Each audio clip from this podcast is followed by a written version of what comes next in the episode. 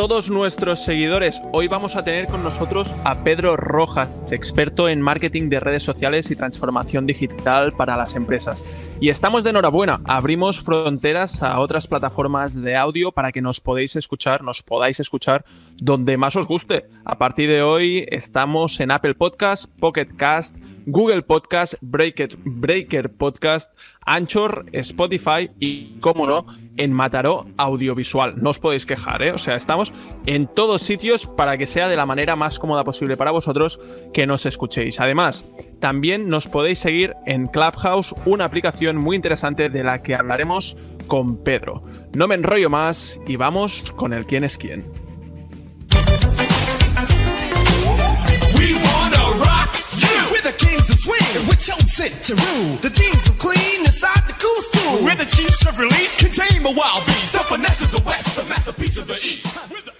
¿Qué nos traes hoy, Guillem?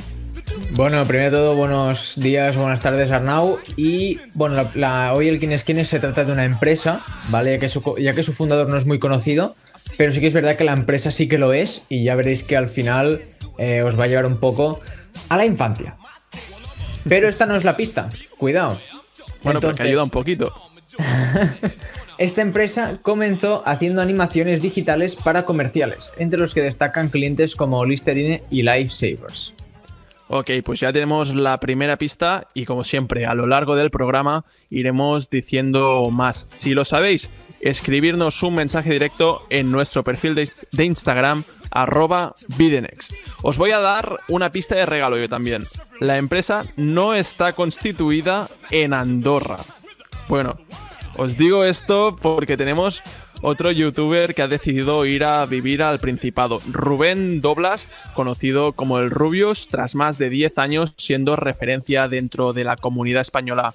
Youtuber ha acumulado más de 40 millones de seguidores en esta plataforma y parece que no se ha resistido a la tentación y se ha, unido a la fuga de youtubers. Así que bueno, se une a otros muchos como The Gref o Vegeta, de los que hemos hablado ya. En más de una ocasión.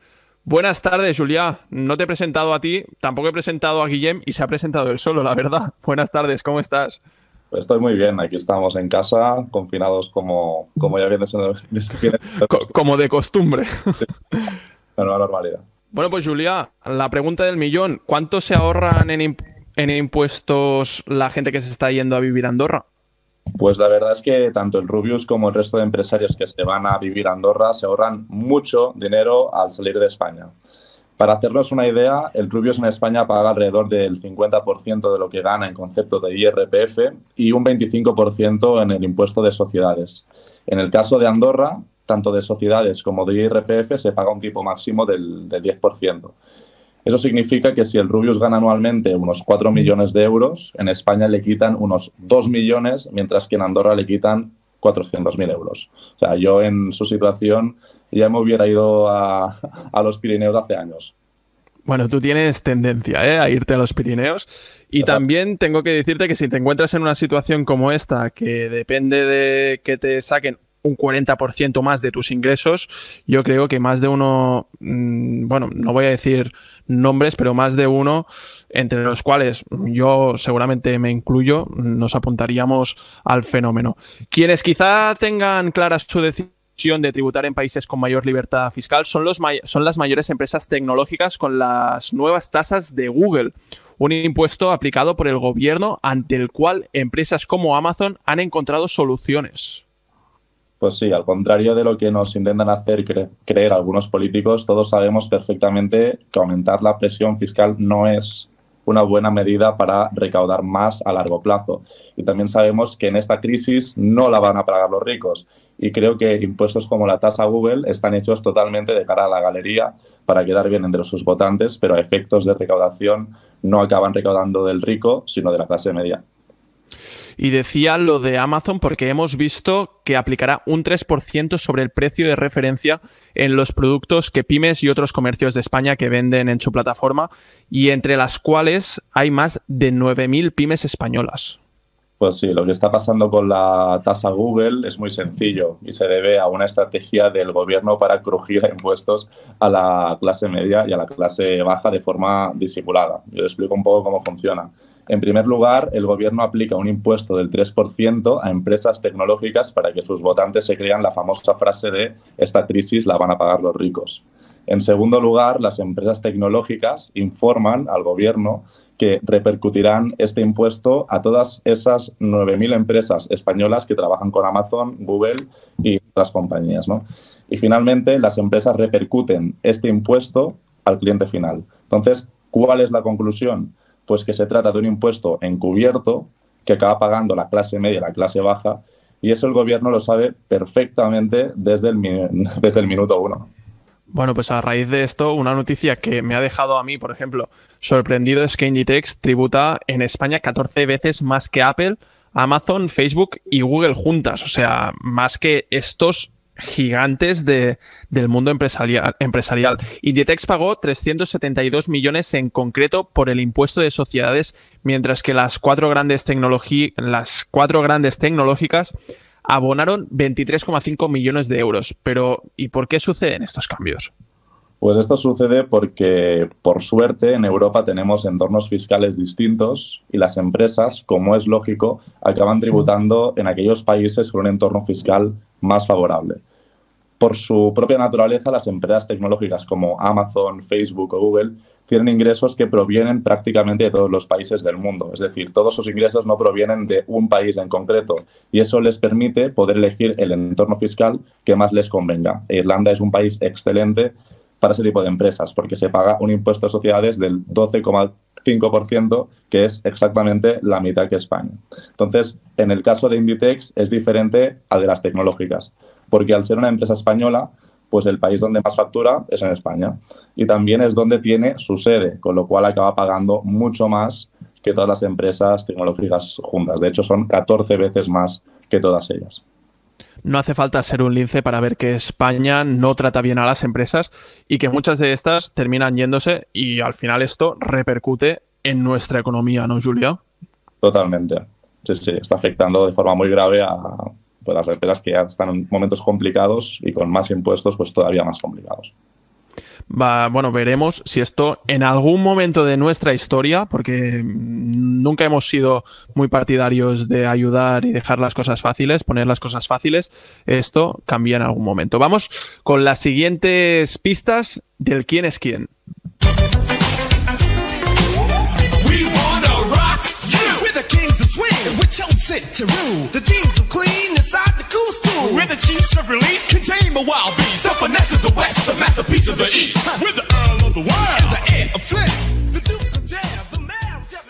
Bueno, dos pistas más, Guillem. La audiencia está sedienta de pistas. A ver, yo creo que con estas dos ya alguno, algún avispado empezará a pillar cuál empresa, o sea, qué empresa es. Y vamos con las dos pistas. Eh, esta empresa nació en 1979 como The Graphics Group y que es una división de la productora Lucasfilm. Bueno, creo que la gente sabe quién es Lucasfilm. Y que en 1986 cambió su nombre al actual luego de su compra por parte de Steve Jobs, que es el cofundador de Apple. Bueno, pues parece que vamos perfilando más con estas nuevas pistas y de momento tenemos, comenzaron haciendo animaciones digitales, es una división de la famosa productora Lucasfilm, que como tú has dicho es bastante conocida, en 1986 cambió su nombre cuando fue comprada por Steve Jobs, que yo creo que por ahí em, la gente puede tener un buen hilo para adivinar cuál es la empresa esta que estamos haciendo hoy. Y bueno, ahora me, me toca a mí, es mi turno. Voy a coger aire porque viene mi minuto de oro. Voy a hacer el concepto empresarial en un minuto. Here we go. Money talk. Here comes the money. Money, money, money. dollar, dollar. Dollar, dollar. Ching, ching, bling, bling. Chatter, chatter. You ain't talking money, then you're talking no matter. Ching, ching. Hoy voy a contaros qué es el growth hacking, así que únicamente tengo un minuto. Guillem, ¿me das tú la salida hoy? Venga, va, Arnau, empezamos en 3, 2, 1, tiempo. El growth hacking es una disciplina que busca con el mínimo gasto y esfuerzo posibles incrementar de forma rápida y notoria el volumen de usuarios o ingresos de la empresa. La idea surge de una premisa muy básica, crecer, crecer y crecer, por lo que la persona responsable del growth hacking dentro de una empresa basa sus esfuerzos exclusivamente en el crecimiento. Las herramientas digitales, especialmente las gratuitas, se convierten en las mejores aliadas de las nuevas estrategias de marketing. El perfil perfecto de un growth hacker es una persona analítica, creativa, multidisciplinar y ágil. La principal ventaja de esta técnica es el bajo presupuesto que requiere para llevar a cabo las acciones de impacto rápido. Con esto, el riesgo se reduce ya que estas acciones se llevan a cabo para comprobar su efectividad a un precio muy reducido. Por último, la especialización en el sector permite hacer cambios en las estrategias en tiempo real. Siempre busca aprovechar la oportunidad un minutito casi clavado. Quien seguro que conoce este concepto también es nuestro invitado de hoy. Vamos con la entrevista.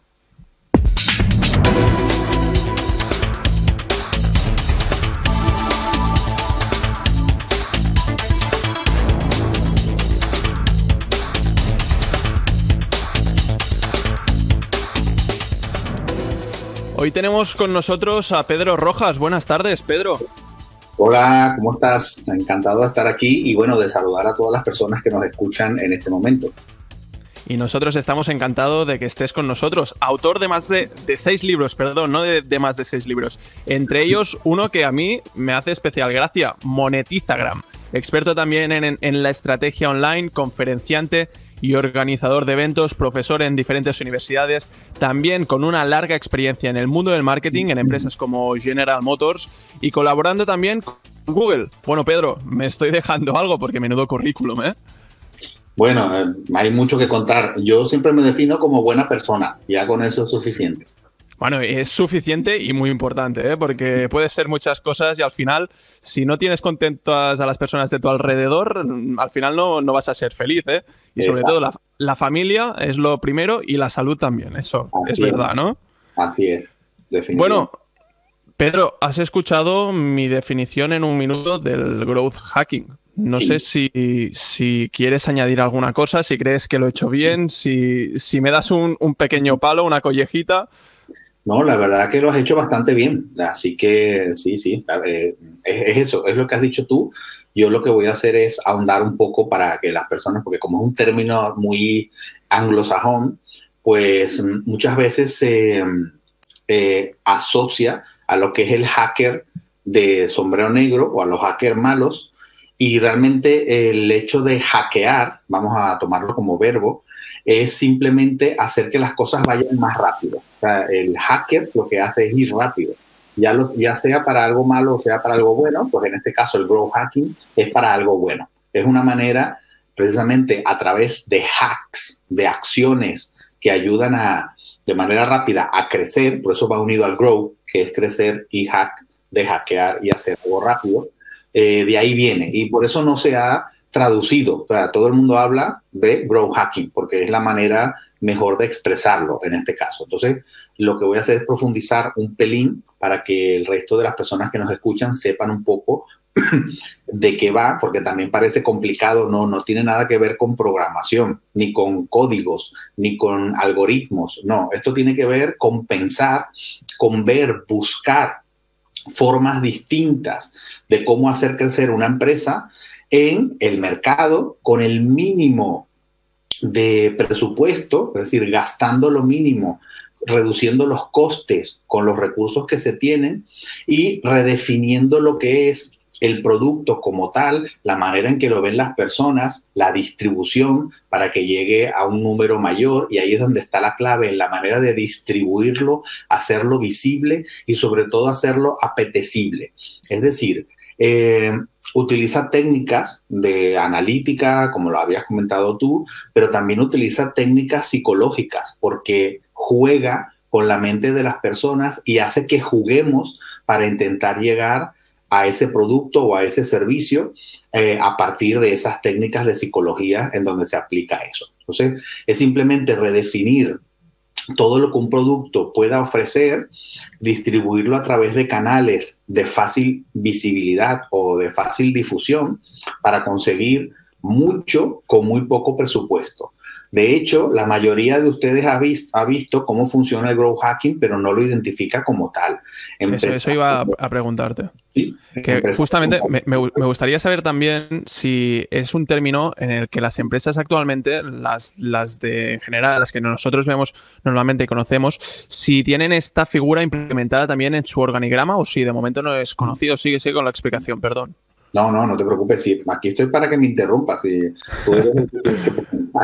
Mira, eh, no, no hay todavía un grow hacker que trabaje dentro de una empresa en una silla, un escritorio, ahora menos, pero eh, sí que hay externos que lo hacen porque en realidad no tienes que trabajar en una empresa de grow hacker eh, como un cargo fijo que puedas pasarte 10 años de experiencia en ello. No, por lo general, las técnicas de growth hacking se aplican durante un periodo, un tiempo determinado, X, dependiendo del crecimiento, del presupuesto que tenga la empresa, etcétera.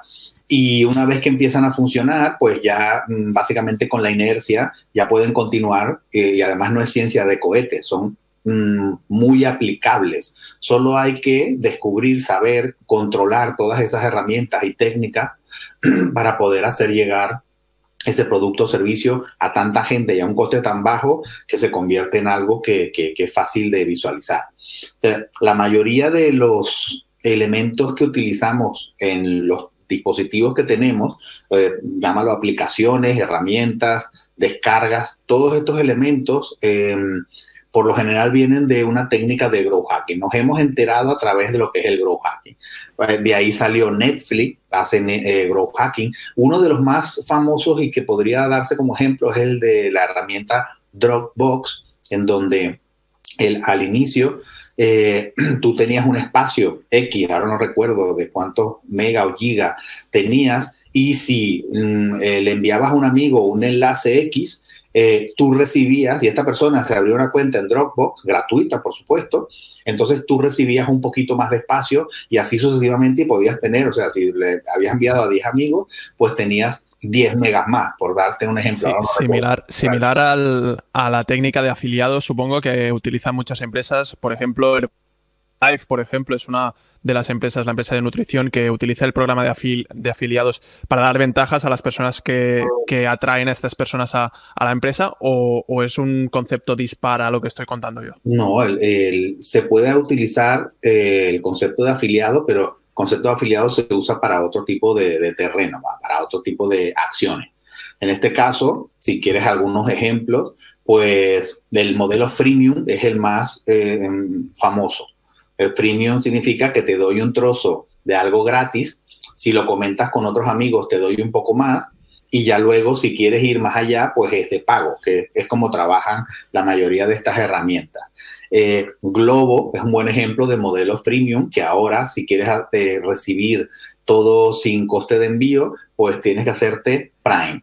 Amazon es otro modelo donde hay una parte, entre comillas, mm, económica, y a partir de allí, si quieres ir más allá, pues te haces Prime y entonces pagas. Todos estos mm, de televisión por cable también lo son.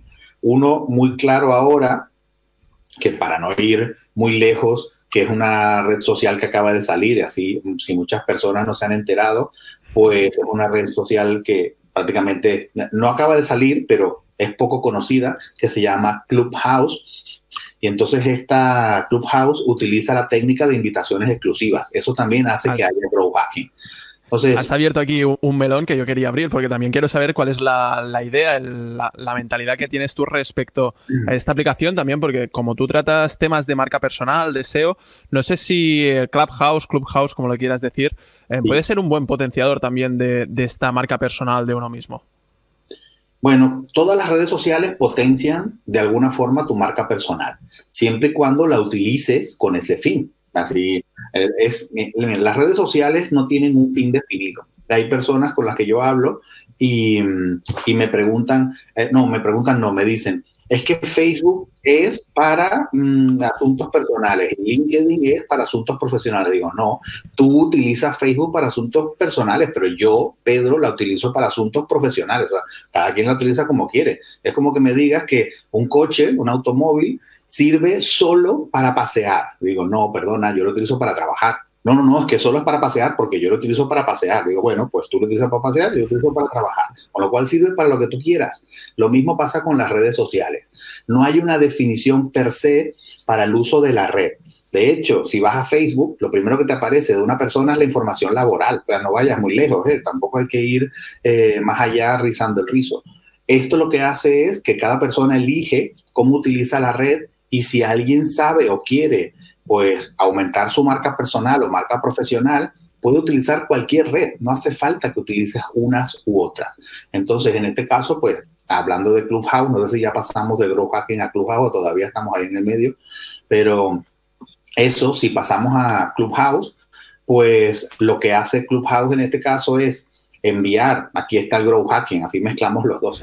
En cada persona que quiere entrar a Clubhouse no puede hacerlo, o sea, tiene que apuntarse en una lista de espera, porque todavía está en versión beta, y si quieres entrar, pues te tiene que invitar a alguien que ya esté dentro. Y esa persona, pues tiene dos invitaciones por, que tienen límite, o sea, solo puedes invitar a dos, ya está. Entonces esas dos personas invitarán a dos y así sucesivamente eh, se convierten en cuatro, se multiplican de dos en dos. Esto, y esto se hace viral.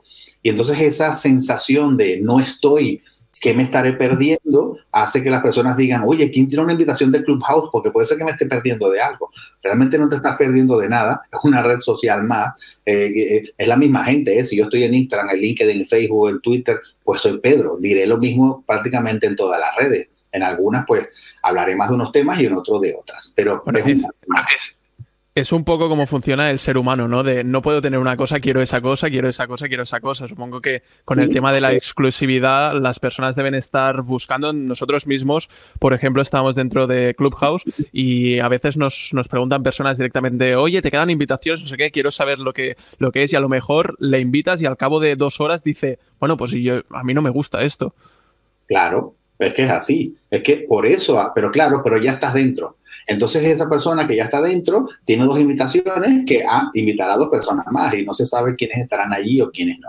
Entonces así han crecido eh, la mayoría de las redes después de que salieron las primeras, porque las primeras no utilizaban las técnicas de growth hacking, prácticamente crecían solas y era otro criterio. De, de, hecho, no se sabía el potencial que tenían. Cuando crearon Facebook no se sabía el potencial que tenían ves que ha ido mutando y de la noche a la mañana entraron empresas. Eso no, no se tenía previsto, eso se descubrió después.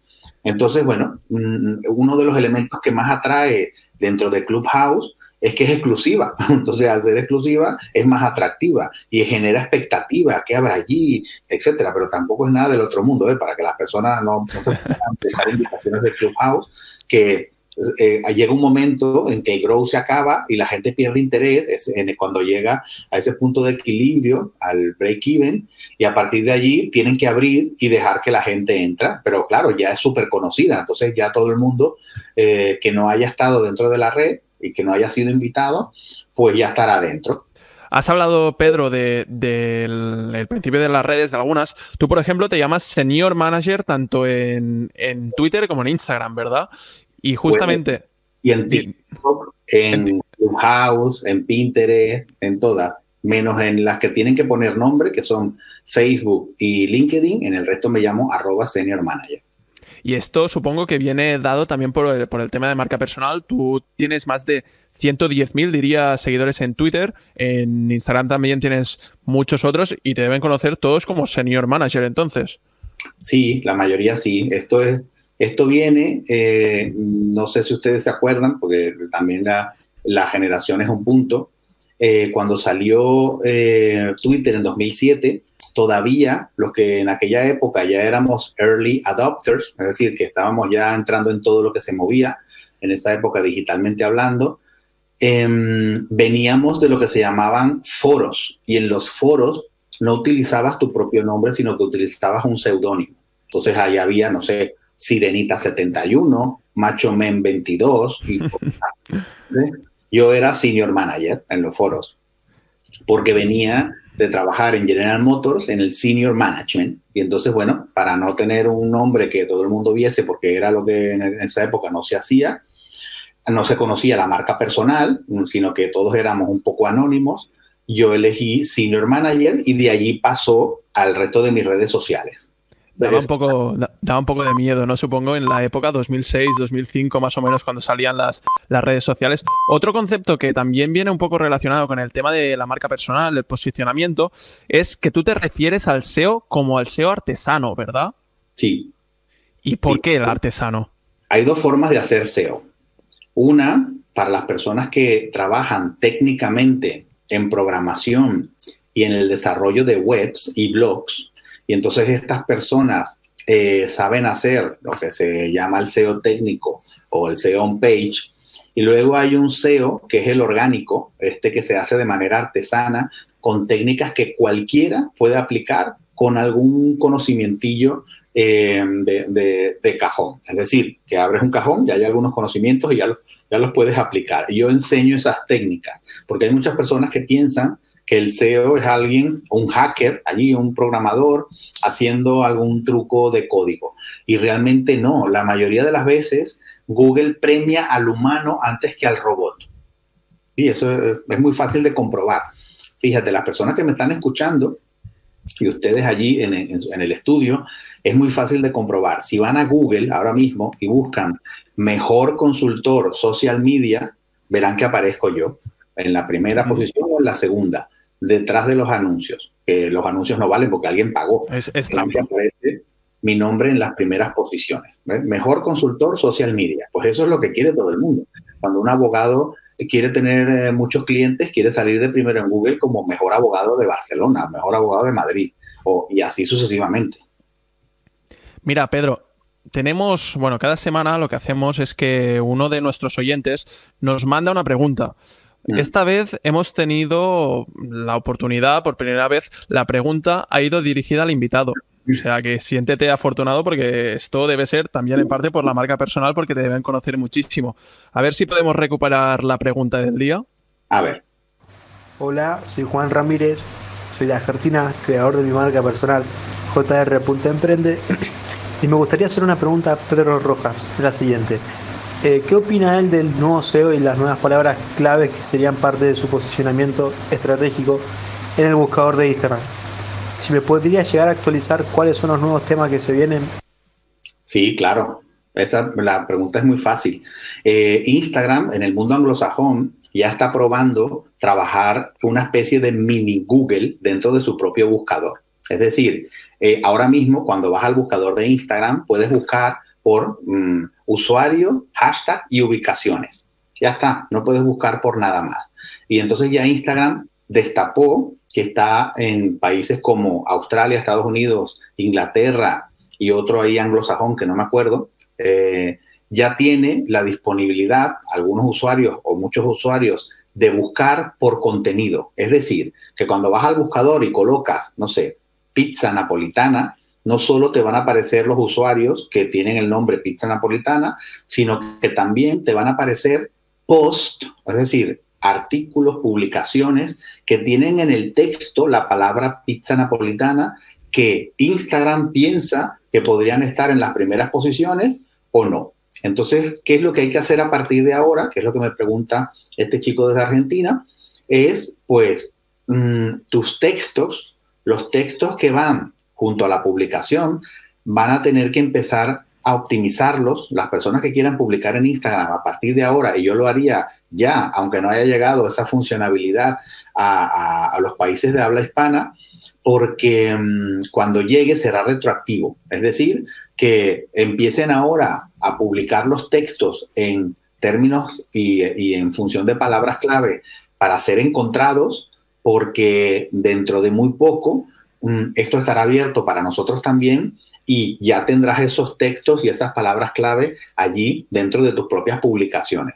Y eso hará que, bueno, que te encuentren a ti. Así que va a cambiar mucho Instagram en ese sentido. Ya la parte de la imagen quedará en un segundo plano porque no van a encontrar una imagen, van a encontrar un contenido textual. Y eso va a ser revolucionario cuando llegue. Ok, pues muchísimas gracias, Pedro. Ya sabéis, todos los oyentes, nos ha dado muchísima información, pero todavía la podéis ampliar más con los seis libros que tiene en el mercado. El último, como he dicho, Monetizagram, que yo me lo, me lo he ojeado y la verdad es que hay ahí unos buenos tips, hay ahí unos buenos consejos con los que poder sacar un rendimiento económico de nuestro perfil de Instagram. Así que muchísimas gracias, Pedro. Ha sido un placer de parte de todo el equipo y esperamos vernos muy pronto.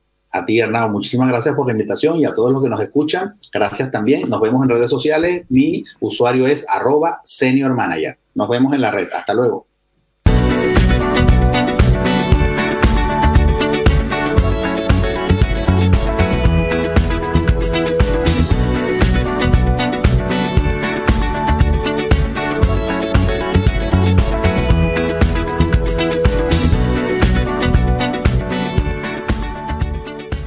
Bueno, pues ayer documentándome sobre Pedro Rojas, yo ya lo conocía, pero quería sacarle un poco más, un poco más de, chicha, encontré otro artículo un poco relacionado, si se podría llegar a decir, y es que vi un post que hablaba sobre distintos datos de Internet y bueno, yo lo vi, me pareció interesante y os lo pasé a vosotros dos. Y entonces pensé, va, mañana voy a ir a pillar a estos dos. Por ejemplo, eh, Julia, ¿cuántos WhatsApps imaginas que se envían en un minuto alrededor de todo el mundo?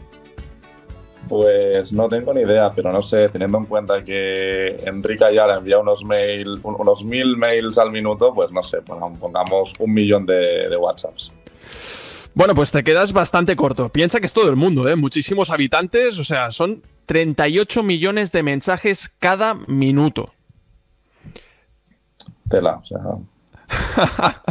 bueno, bueno, no te he visto muy, muy emocionado aquí, pero bueno, Guillem, tú también me contaste algo, ¿verdad? Bueno, yo sí que me ha parecido bastante, hostia, al final 38, bueno, son muchos, o sea, joder, pues bastantes. y yo sí que... Cada minuto, ¿eh? No, no, no, espectacular, o sea, es algo que, macho, no, no se satura de milagro. Yo sí, lo que vi una vez fue el tiempo, lo típico que te salen en el móvil, de cuánto tiempo has estado durante la semana, al menos en los iPhone, de cuánto tiempo has estado en la pantalla y demás, pues encontré un artículo que decía cuánto tiempo pasamos conectados a Internet al año. Así que ahora mi pregunta te la hago yo a ti y es ¿cuánto crees que estamos... ¿Pero a, Internet o al móvil? Conectados a Internet. Bueno, pues yo, yo el móvil normalmente cuando lo miro, lo miro son unas 5 horas. Le sumo a lo mejor lo de lo de el ordenador, a lo mejor me salen 7 u 8 horas al día. Pues, ¿en cuánto me has dicho? En todo el año. Pues sí, en, el a, año. A, lo mejor, yo qué sé, la mitad o 140 horas o algo así, una locura, seguro. Mira, es, o sea, más o menos el usuario medio más o menos tira como lo que haces tú, o sea, son 6 horas y creo que eran 43 minutos, o sea, que más o menos iba por la línea de lo que tú has dicho, que esto, pues al final equivale a más de 100 días de tiempo conectados al año. Y contando que dormimos 8 horas de media, yo sé que tú duermes más, eh, eso sería un 40% de nuestra vida despiertos en Internet. O sea, es bastante heavy, la verdad. Has aprovechado para tirar mierda, ¿eh? Ahí. Sabiendo estos datos, parece que vivamos en Madrid, la verdad. No estaría mal reducir un poco estas cifras e ir más a la montaña como hago yo. Hombre, sí, porque a ti te gusta ir a, los Pirineos, también te gusta ir al, al Castillo de Burriac. Pero bueno, yo la verdad es que también, yo, no soy tanto de ir al Pirineo a lo mejor, pero también me gusta sentarme en el sofá y ponerme la televisión, ponerme Netflix. Y ahí hay muchos documentales, la verdad, que exponen este tema de tener que reducir nuestro screen, bueno, el screen time, el tiempo que estamos en el teléfono móvil diario. Y bueno, en general, nuestro tiempo conectados, porque es lo que he dicho antes, es una locura. También es interesante ver que dependiendo del país varía el tiempo de, conexión. En Filipinas, por ejemplo, pasan un promedio de 9 horas 45 minutos por día en línea, en comparación a las 4 horas y 22 minutos por día que, hay en Japón. Y la media en España es de 6 horas. O sea que aquí estamos un poco mejor que en Filipinas. Hombre, a ver, la cosa es, si tú utilizas el uso de Internet para algo provechoso, eh, te lo compro. Pero claro, si estás nueve horas viendo TikTok, pues no, la verdad es que no, no vale mucho la pena. Y al final yo creo que te acabas volviendo un poco loco. O sea, nueve horas en Internet a mí me acaba doliendo bastante la, la cabeza. Y me sorprende que en España no seamos de los que estamos en el top, sinceramente. Totalmente. En TikTok, si te ven a ti, perfecto, pero si no. Eso iba a decir yo. En TikTok, que tenéis que ver a, a Guillem y en Instagram seguir a Bolsa Expertos para seguir a. Eso es. Otro dato que me parece muy interesante acerca de Internet es que en 2020 y en tiempos de COVID, el comercio electrónico en España los 12.200 millones de euros en el primer trimestre de 2020. Esto es un 11,6% más que el año anterior. O sea que las cosas, al menos en online, van creciendo. Hombre, a ver, o sea, está claro que el e-commerce es el futuro y ya por todo, o sea, ya por escalabilidad, por la accesibilidad y, al final prácticamente ya no compro en físico, o sea, ya es mucho más cómodo comprar por internet si sabes un poco y tienes mucha más oferta, tiene, puedes mirar un poco más los precios y demás y, sobre todo ha incrementado bastante ahora cuando estamos en cuarentena porque al final la gente no puede salir, pues venga, Amazon se forró bastante, la verdad, en esa época. También relacionado con este aspecto, no, bueno, yo el otro día también lo vi, no sé si vosotros lo habréis visto, la reciente noticia de que Amazon está teniendo un uso un tanto fraudulento y es que algunas reviews de las que vemos son reviews falsas, o sea, se, escriben productos, o sea, se venden productos y se escriben reviews falsas y luego les, les reembolsan este, este importe, o sea, esto es, es un poco, ¿cómo decirlo? Trampa, mm, no sé. Sí, sí, es trampa. O sea, yo, por ejemplo, yo un truco que hago, que si lo queréis usar, yo, por ejemplo, las valoraciones de 5 estrellas y de 4 no me las miro. Te, las saldas. Sí, sí, es que al final, o sea, coño, si te interesa ese producto, ya no vas a mirar las 5 o 4 estrellas, sino que te vas a mirar a la gente que no le ha salido bien o errores, vas a la de una, dos o tres estrellas. Pero es que es verdad que la gente, cuando esto también puede influir mucho en la media, que si tú, por ejemplo, ordenas los productos de Amazon por, por estrellas y tal, esto sí que podría influir a nivel de, puntuación y tal y de, posicionamiento. Lo que yo oí sobre este tema es que, bueno, eh, se organizan por canales de Telegram y grupos de Facebook. Eh, pues cualquier persona, cualquier persona puede acceder. Entonces compran un producto de Amazon y simplemente consiguen el, importe de vuelta escribiendo lo que has dicho tú, ¿no? Pues una evaluación de 5 estrellas, esto es brutal, es la hostia, en distintos idiomas o lo que sea. Y se publica todo el catálogo de productos y ponen, van, van haciendo reviews y ganan dinero así fácilmente. Entonces, obviamente, esto eh, jode bastante a, Amazon y también al usuario medio que no tiene ni idea y que va comprando y que se fía de las valoraciones. Eso iba a decir yo, o sea, realmente al final la policía o algún tipo de órgano no puede entrar ahí porque al final es o sea, el, consumidor está desprotegido en ese sentido. Bueno, lo que está haciendo Amazon se, ha puesto serio y la, compañía lo que ha hecho es prohibir expresamente este tipo de comportamiento, ya que busca que las reviews de su web sean auténticas, útiles y relevantes para sus usuarios. Ellos remarcan que pueden suspender, eliminar cuentas y emprender acciones legales si detectan acciones de este tipo. Al final es un fraude al consumidor. Bueno, pues eso, pues lo que estaba diciendo. Y, me parece poco, la verdad. O sea, yo sinceramente, estas redes de, fraude, yo creo que se, tendrían que penalizar mucho más. Julia, ahora te toca a ti. Nos traes un bombazo como la, anterior semana, el último capítulo, pero esta vez mm, también va con mucha, pero que mucha tela, ¿no? Totalmente, es un bombazo estratosférico. Yo nunca había visto algo similar, la verdad. Bueno, pues vamos con tu, sintonía que me gustó mucho de hacer, ¿vale? Venga.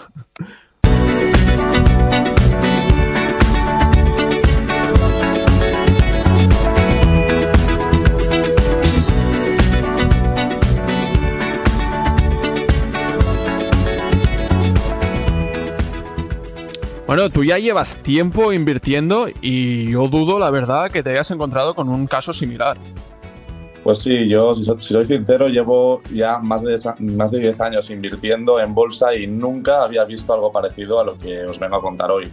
Si no vivís en una cueva, seguramente habréis escuchado lo que está pasando con la empresa americana GameStop.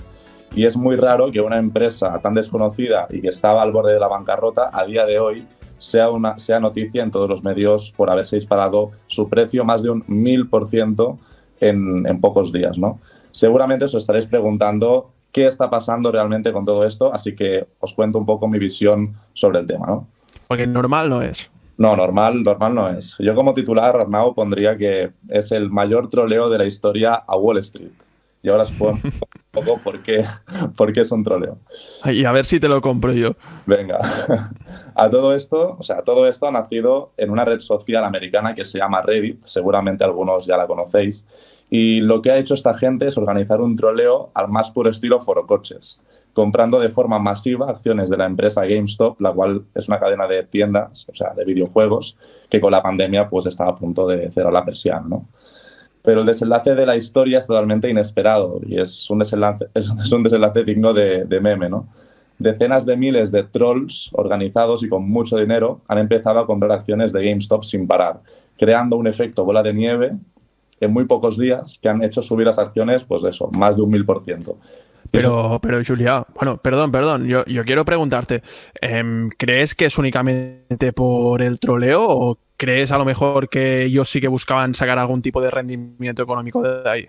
Teniendo en cuenta que es una empresa que estaba en bancarrota técnica, es decir, una empresa que, que no valía nada y de hecho hay algunos fondos de inversión que estaban apostando a la baja, es una empresa que en condiciones normales hubiera cerrado la persiana. Entonces, lo que está pasando es que ha habido un movimiento especulador para que, esas empresas, para que esa empresa en concreto, de forma organizada, pues suba, suba de forma pues estratosférica como lo que ha hecho. ¿no? Lo y el ser humano se aburre mucho. Exacto. Eso seguro. Y, y, han hecho todo este, todo este tema. ¿no?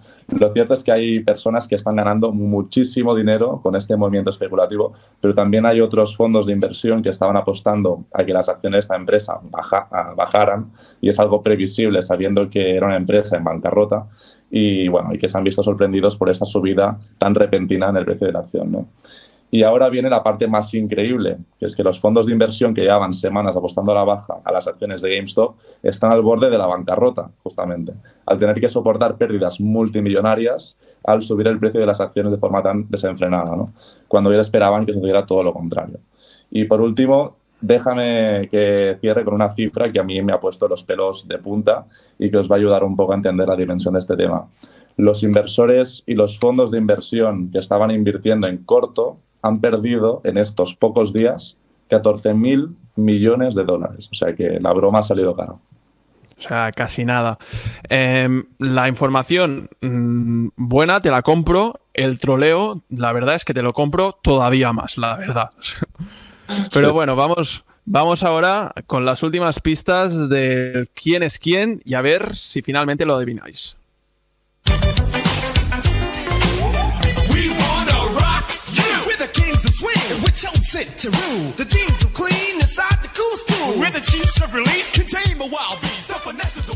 Últimas pistas, Guillem. Es más complicado que. Bueno, no, que la, que la semana anterior no sé qué decirte, pero no es de los más fáciles tampoco. A ver, es, ahora una vez las tengáis todas será bastante más sencillo, pues está más o menos al nivel, ¿eh? O sea, me estoy portando bien. La, la, siguiente, la, la, penúltima pista sería que a lo largo de su historia, esta empresa ha logrado obtener eh, muchos galardones, eh, por ejemplo, 22 premios Oscar, eh, 4 Globos de Oro y 3 Grammys. O sea, nada mal. Y no, no. la pista definitiva, que, que, creo que con esta ya vamos, la vais a saber todos, porque si no es que no habéis tenido infancia, es que Toy Story fue la primera película hecha por esta empresa, lanzada en 1995 y, ojo al dato, logró recaudar casi 362 millones de dólares en todo el mundo. Que en ese Hombre. momento, pues, obviamente es, es mucha, era mucha pasta. Hombre, es que es Toy Story, ¿eh? O sea, casi nada. Ahí con, sí, sí. con, Andy, con Andy escrito en los pies, que yo de pequeño me iba mirando la, la suela de los zapatos a ver si, si aparecía ahí las letras de Andy. Por lo tanto, tenemos que comenzaron haciendo animaciones digitales, la segunda pista es una división de la famosa productora Lucasfilm. La tercera, en 1986, cambió su nombre cuando fue comprada por Steve Jobs. Los galardones en todas las academias eh, filmográficas. Y por último, Toy Story fue su primera película. Redoble de tambores.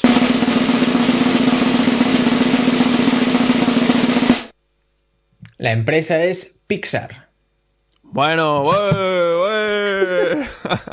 yo creo que está seguro que con la última pista, a lo mejor alguien no ha tenido tiempo de buscarlo en Google, pero es que si buscas Toy Story te sale directamente producido por Pixar, por lo tanto yo supongo que, que sí que lo habrán adivinado. Y bueno, si nos has enviado un mensaje a través del mensaje directo de nuestro Instagram tienes la posibilidad de ganar algún tipo de premio. Ya iremos viendo qué es lo que, lo que podemos ofrecer. De momento es un poco ahí, ahí que vamos ofreciendo pequeñas cositas, depende de la, de la edición, pero estamos trabajando para poderos traer lo mejor posible como recompensa. Guillem, la última semana también, bueno, hace dos, siempre digo la última semana, pero es hace dos, lo hacemos quincenalmente. Nos traíste algunas recomendaciones. ¿Tienes otra vez algunas, no? Sí, yo siempre traigo recomendaciones. Yo lo, que quieres te lo recomiendo. bueno, eh, depende de, de, qué vayamos a hablar. No sé yo si pedirte mucho consejo, eh, la verdad. Pero... No, no, no. Me, me, comporto, me comporto, no te preocupes. Family friendly. siempre, siempre. Contenido blanco. Mira, en el otro, en el otro podcast eh, hablamos de, mm, de, una serie de películas y series. Yo os traigo una serie de libros. Al final es la, el, contrario, y que debéis leer sí o sí. Esta vez, esta vez desde el equipo de Bidenex eh, nos lo han puesto muy, muy fácil, ya que nos han dejado un sorteo en su perfil de, de Instagram, recordamos arroba bidenex.es, con los 12 libros, los 12 mejores libros sobre emprendimiento y crecimiento personal. Pero aún así, os he recogido los cuatro que para mí son más, más vitales, ¿no? los, vamos, sí, los top, el top 4. Se tratan de Nunca te pares, que es una autografía de Phil, de Phil Knight, que es el fundador de Nike, para la gente que no lo sepa. Creatividad S.A., un libro que está escrito por el cofundador de Pixar, eh, Ed Catmull, y quien explica cómo llevar la inspiración hasta el infinito y más allá. Buena quien ha entendido la referencia. y si eres un amante del marketing o quieres aprender a vender eh, pues mediante emociones, es el libro, el otro libro, el top 3, que sería Cómo construir un storyboard, escrito por Donald Miller. Y por último, pero no menos importante, en la Biblia de las Startups, que es Lean Startup, de Eric Rice, que nos explica un nuevo modelo de negocio para hacer crecer nuestra startup. Que esto, mira, aquí Julián nos está enseñando Exactamente. el de cómo construir un storyboard.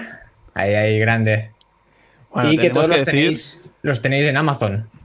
Como siempre. Eso, eso mismo iba a decir yo, que todos los podéis encontrar en Amazon y que alguna de estas semanas vamos a tener que, decirle a Julia que nos traiga algunas recomendaciones, porque siempre que hacemos cosas de estas nos enseña alguna cosa a través de la cámara, ahí recochineándose un poco de, eh, mira, mira, yo, yo lo tengo, ¿eh? Tengo que decir. El libro de Story, de Story Brand es de, Enrique Ayala, que me lo ha dejado hace, hace unas semanas. Lo he empezado ya, como podéis ver por aquí, ya llevo un poquito y os lo recomiendo, es un buen libro. Bueno, pues con esta recomendación, Enrique Ayala, que es uno de nuestros fundadores de, de Videnex, junto a Ignacio Mira, Vamos a despedirnos hoy ya del programa y quiero desearos muchísimas gracias a todos y a todas por estar hoy con nosotros. Ya sabéis que podéis encontrarnos, encontrarnos tanto en Spotify como en Apple Podcasts, en Google Podcasts y bueno, en todas las plataformas que os he dicho al principio del programa. Y la frase que he escogido hoy para despedirme es de Walt Disney que dijo, pregúntate si lo que estás haciendo hoy te acerca al lugar en el que quieres estar mañana. Nos vemos el próximo, en el próximo programa aquí en la burbuja económica.